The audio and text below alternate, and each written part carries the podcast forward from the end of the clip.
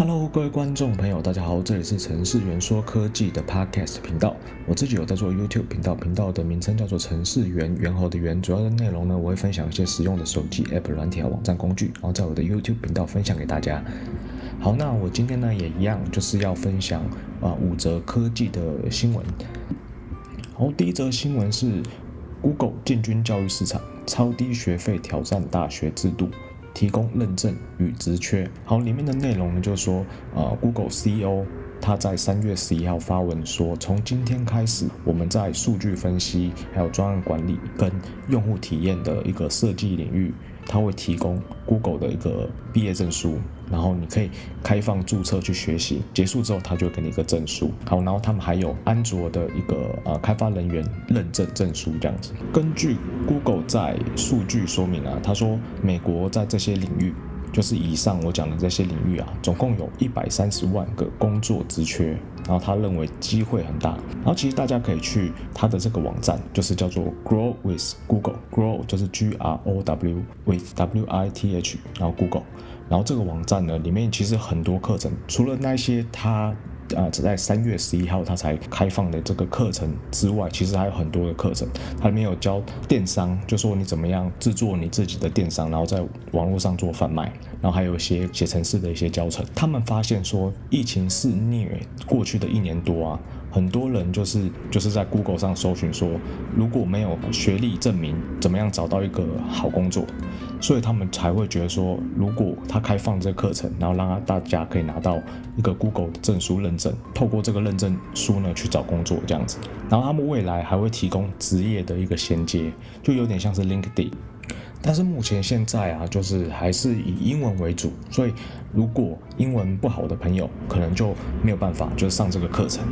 第二则新闻是 YouTube 要开始跟美国用户收税，然后这样子的话会降低 YouTuber 的每个月的收益。根据这个新闻内容啊，就是说美国国内的税收法第三章规定，Google 必须向美国境外的盈盈利创作者收集税务资讯，然后在特定的情况下预扣税金。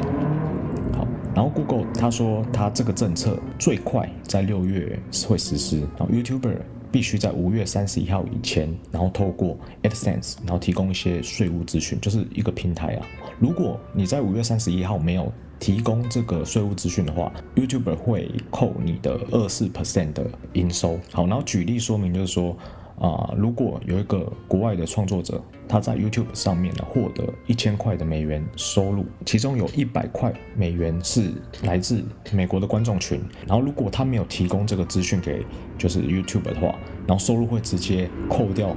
全部的总收入的二四 percent，就等于说他一千块的美元会扣他两百四十美元。好，那如果说你有提供这个资讯，美国的观众一百元，他只要扣那个十五 percent 就好，就等于说只要扣十五块，这等于说你有提供跟没提供其实差蛮多。好，但是其实啊、，Google 搞这样子对大型的 YouTuber 或者是一些国外的 YouTuber 的话比较有影响啊，像我们这种小小的 YouTuber 就没有什么差别。第三则新闻，外媒报道 Netflix 测试新的验证程式，封杀共用账号的一个前奏。大家如果在用 Netflix 的话，其实知道说啊，它总共有啊几个订阅模式嘛，两个或者是四个装置上观看的一个方案，所以大家都会跟亲朋好友，甚至是陌生人，然后共享一个账号，然后就像我也是跟朋友一起共用。去年 Netflix 好像就已经说要禁止这个事情，但是迟迟都还没有下文。那我在想说，应该是说怕如果做这个动作会导致使用者不买单，然后出现了很多的退订潮。这个新闻呢，也是说它正在测试，还并没有呃正式上路，所以其实大家还不用太担心。好，那第四则新闻呢，是 Google 它邀请大家一起让 Google Map 更好用。那它试出了三个可以参与更新地图的一个新功能。第一个功能呢，就是呃下个月会在美国开始进行的一个社群挑战的功能。然后它可以让使用者在 Google Map 上面更新详细的资讯，比如说啊、商店的一个新的营业时间等等。然后目前只会开放安卓的用户。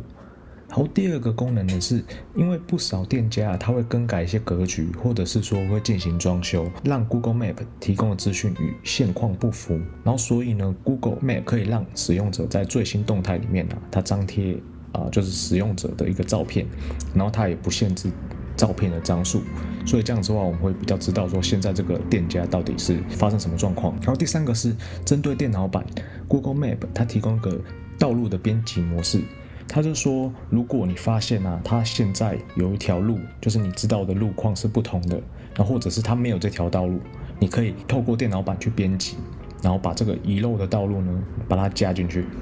好，然后这个功能呢，未来会持续开放，然后到让全世界八十个国家都可以使用。好，再是最后一则第五则新闻，View Six 在今年呢，他们要发布他们的一个